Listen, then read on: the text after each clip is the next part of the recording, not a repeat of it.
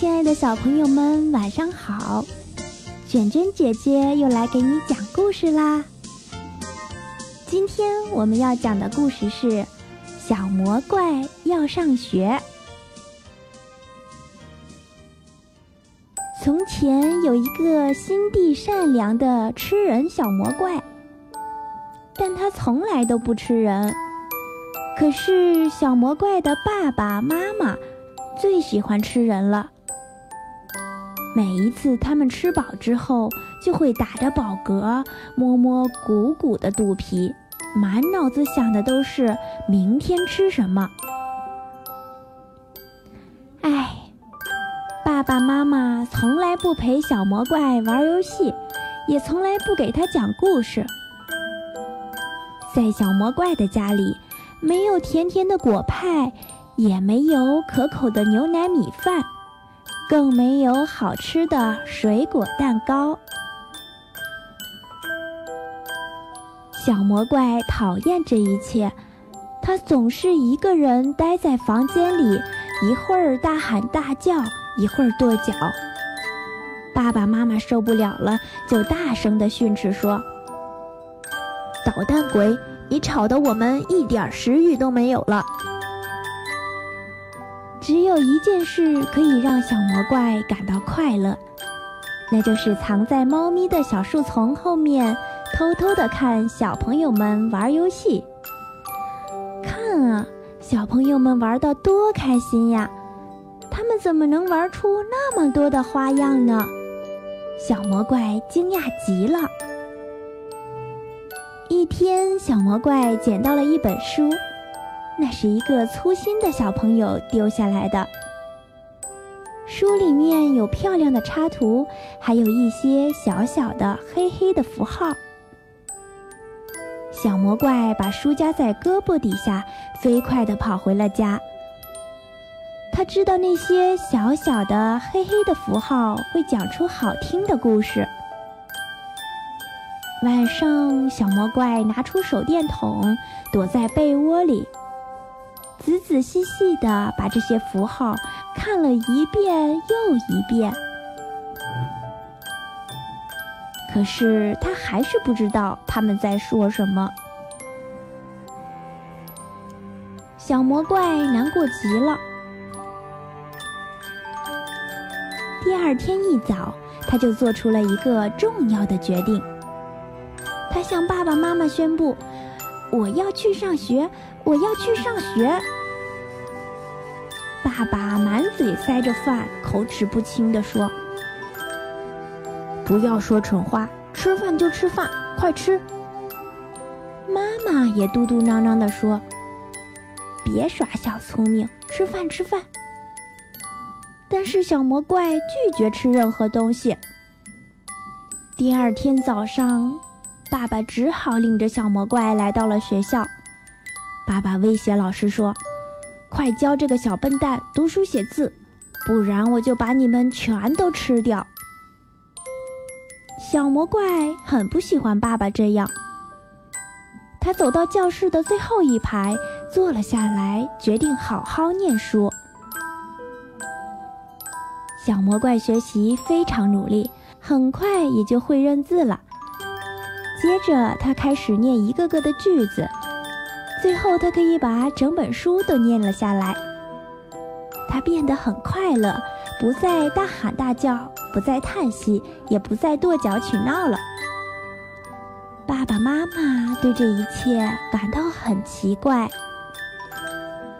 一天晚上，爸爸妈妈没有像往常一样大吃大喝，他们把耳朵贴在小魔怪的房门上。听见小魔怪正在里面高声地读着一本故事书，爸爸妈妈听着听着就被故事吸引住了。故事结束的时候，他们突然大声地鼓起掌来，他们的掌声太热烈了，把小魔怪吓了一跳。他惊讶地打开门：“真好听，真好听！”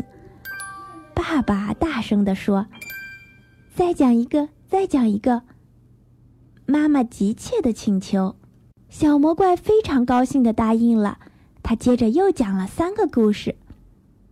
后来他觉得有些累了，站起来对爸爸妈妈说：“今天已经很晚了，明晚我再给你们接着念吧。”接下来的晚上，小魔怪放学一回到家里，还来不及放下书包，爸爸妈妈就拉着他的袖子，让他再讲一个故事。随着故事情节的起伏，他们一会儿大哭，一会儿又大笑，有时还甚至害怕的浑身发抖。一天晚上，小魔怪给爸爸妈妈读了一本教大家怎样做好吃的饭菜的书，当然里面没有煮小孩子的方法。从这天开始，小魔怪放学回到家。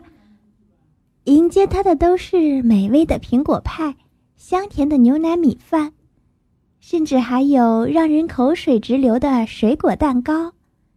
哈哈，小魔怪终于可以美美的吃个够了。每天，小魔怪都可以享受美味的饭菜，他觉得自己好幸福啊！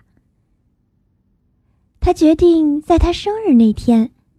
要邀请所有的小伙伴到家里来做客。不过他忘记了，他的爸爸妈妈可都是爱吃人的大魔怪呀。当他为小朋友们打开门的那一瞬间，他才忽然想了起来。可是，安安、奥奥、萌萌、赫赫，他们都来了，小魔怪害怕极了。整个下午，小伙伴们都玩疯了。他们一起跳舞，一起唱歌，一起放声大笑，一起打打闹闹。小伙伴们一个接一个的伏在小魔怪的耳边说：“你的爸爸妈妈可真和气呀！”小魔怪第一次发现，爸爸妈妈真的很可爱。甚至在他们笑的时候，也小心的不把长长的牙齿露出来。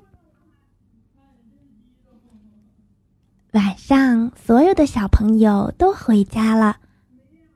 爸爸妈妈对小魔怪说：“这些小孩多可爱呀！以后你随时都可以把他们带到家里来玩，我们绝对不会伤害他们。”不过，你可不能再带其他人来了，因为我们认识了他们，就不忍心再吃他们了。一言为定。小魔怪假装答应了爸爸妈妈的要求。可是小脑袋瓜里已经打定了主意，以后他要邀请地球上所有的小朋友都到他们家来参加他的生日宴会。哈哈，这样一来，爸爸妈妈就永远不会吃小孩子啦。小魔怪从书本中找到了属于自己的快乐，爸爸妈妈也被小魔怪的改变打动了。所以，小朋友们呢，一定要做一个爱读书、爱学习的好宝宝呀。那么，我们今天的故事就讲完了。小朋友们，好好睡觉吧。